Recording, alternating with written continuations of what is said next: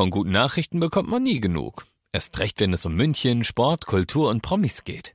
Lesen Sie selbst gute Nachrichten. Heute in der Abendzeitung und auf abendzeitung.de. Abendzeitung. Die ist gut.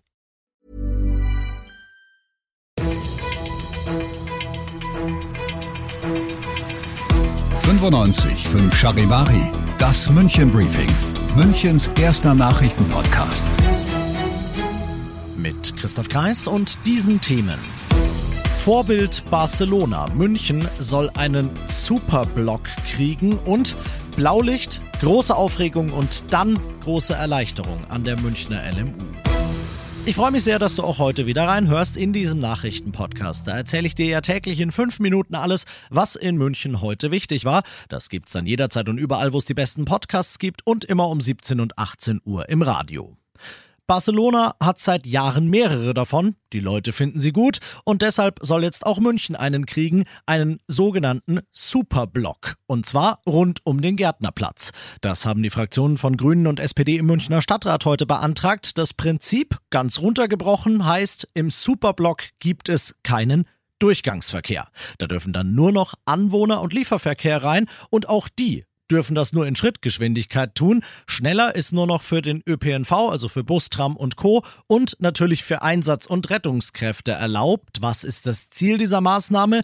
Kinder, Senioren, Menschen mit Behinderungen, sprich jeder, der irgendwie schutzbedürftig ist, soll im Superblock sicher auf der Straße unterwegs sein können, sich dort ausleben können und das ohne, dass er oder sie jemanden braucht, der mitkommt und überwacht und begleitet. Nächstes Jahr könnte der Superblock rund um den Gärtnerplatz bereits kommen. Mehr Infos dazu findest du auf charivari.de. Am Ende waren die Aufregung, ja die Angst und der große Polizeieinsatz zum Glück umsonst. In einem Hörsaal der LMU am Geschwister-Scholl-Platz sitzt ein Mann mit einer Waffe. So wird es der Notzentrale heute am späten Vormittag gemeldet. Ein 18-jähriger Student, der wird dann auch aus der Wirtschaftswissenschaftsvorlesung rausgezogen und zunächst mal festgenommen. Später aber wird er wieder entlassen und er muss auch die Einsatzkosten nicht zahlen, denn was er dabei sich trägt, ist lediglich eine Schreckschusswaffe. Er trägt sie vorschriftsmäßig verdeckt, also in so einem Holster. Ein Kommilitone sieht die aber halt und hält sie trotzdem für eine echte.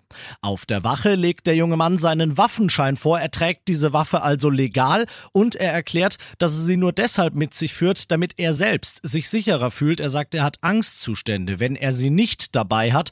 Von daher alles gut, nichts passiert, es bestand auch zu keinem Zeitpunkt Gefahr, aber ich kann jeden der in dieser Vorlesung Anwesenden nachvollziehen, der sich unsicher gefühlt hat, weil einer für sein Sicherheitsgefühl eine Waffe mitgebracht hat. Du bist mittendrin im München-Briefing und du kennst das ja mittlerweile nach den ersten München-Themen. Schauen wir, was waren heute die Top-Themen in Deutschland und der Welt. Und das eine passt irgendwie zur letzten Story mit dem Sicherheitsgefühl, denn Immer weniger, vor allem Frauen in Deutschland, nämlich nur noch 46 Prozent, fühlen sich im Bus, auf dem Heimweg, selbst in der eigenen Nachbarschaft noch wirklich sicher. Das zeigt die neue Untersuchung Sicherheit und Kriminalität, die Bundesinnenministerin Faeser heute vorgestellt hat, Charivari-Reporter Timo Müller. Nachts allein im Bus oder auf öffentlichen Plätzen. Bei der Vorstellung fühlen sich viele in Deutschland unsicher. Innenministerin Faeser fordert daher mehr Polizeipräsenz, auch eine Videoüberwachung von bestimmten Bereichen könnte helfen.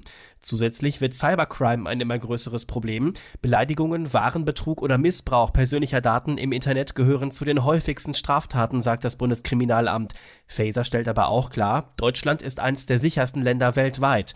Die Polizei sei bürgerfreundlich und professionell, so die Innenministerin.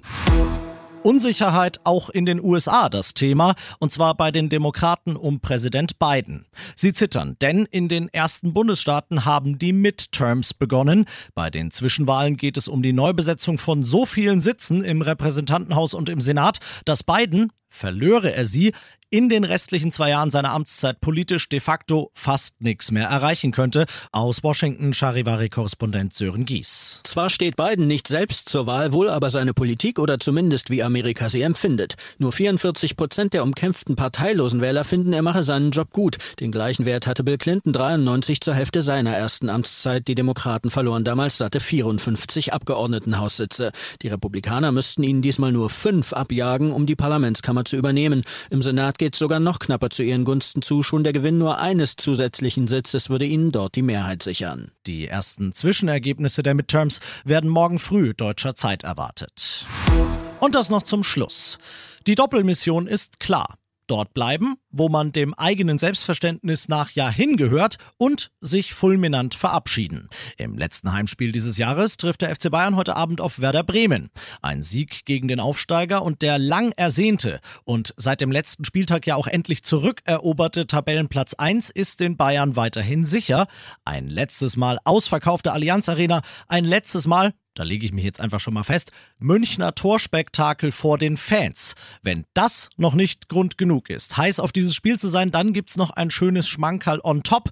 Das Spiel verschwindet nämlich nicht, wie sonst immer im exklusiven Pay-TV, sondern du kannst es auch bei Sat1 gucken. Anpfiff ist um 20.30 Uhr. Ich bin Christoph Kreis, mach dir einen wunderschönen Feierabend.